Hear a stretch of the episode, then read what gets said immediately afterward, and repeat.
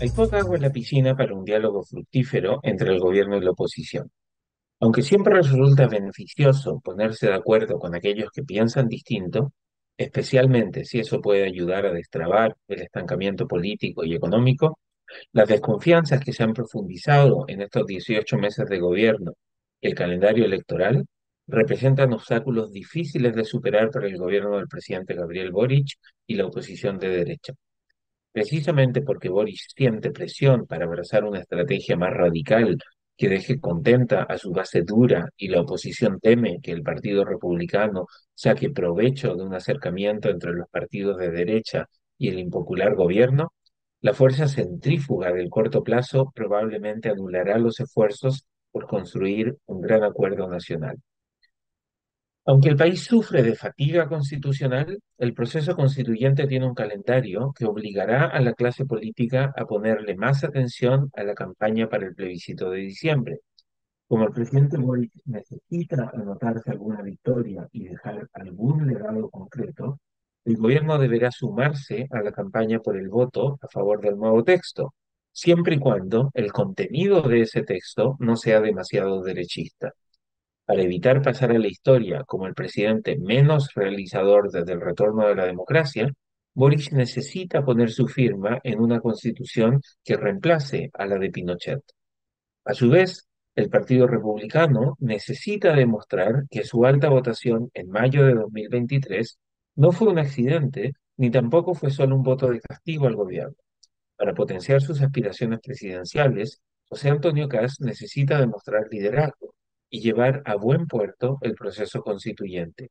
Para Cast, una derrota del voto a favor en diciembre significaría también una derrota personal de su capacidad para encauzar un proceso que lidera su partido. Aunque Cast y muchos en el Partido Republicano nunca quisieron terminar con la Constitución de 1980, el fracaso del proceso constituyente será también su fracaso. Por eso, a medida que se acerque el fin del proceso constituyente, las lógicas de campaña dificultarán el escenario para que se forje un espacio de diálogo constructivo y de acuerdo entre el gobierno y la oposición. Si la conmemoración del quincuagésimo aniversario del quiebre de la democracia complicará el diálogo en las próximas semanas, la campaña para el plebiscito de diciembre será un obstáculo después de eso. Además, la nueva arena política le ha subido el costo a los partidos que quieren construir consensos desde el centro político. En la izquierda, la irrupción y victoria del Frente Amplio PC en 2021 demostró el éxito de la estrategia de construir apoyo a partir de criticar la cocina política.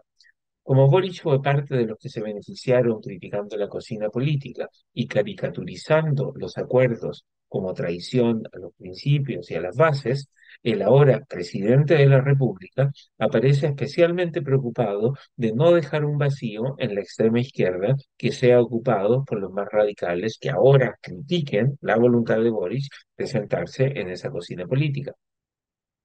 Eso hace difícil que el gobierno pueda enviar señales creíbles de su disposición a forjar acuerdos que generen el rechazo de los más extremistas. El gobierno ahora es víctima de esa irresponsable estrategia de denostar el diálogo y la negociación que el propio Frente Amplio privilegió durante el gobierno anterior. En la derecha ocurre algo similar.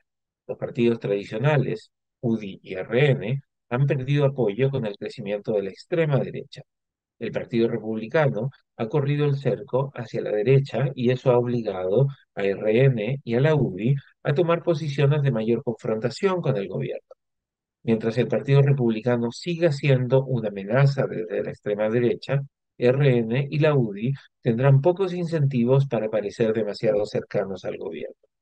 Finalmente, como si todo esto no fuera suficiente obstáculo para construir un gran acuerdo, el gobierno carece de negociadores lo suficientemente fuertes y empoderados para llevar a feliz término esta negociación. Ninguno de los ministros que pudieran hacer esto, Mario Marcel, Carolina Toá o Álvaro Elizalde, puede garantizar votos suficientes en el Congreso para convertir un acuerdo en leyes.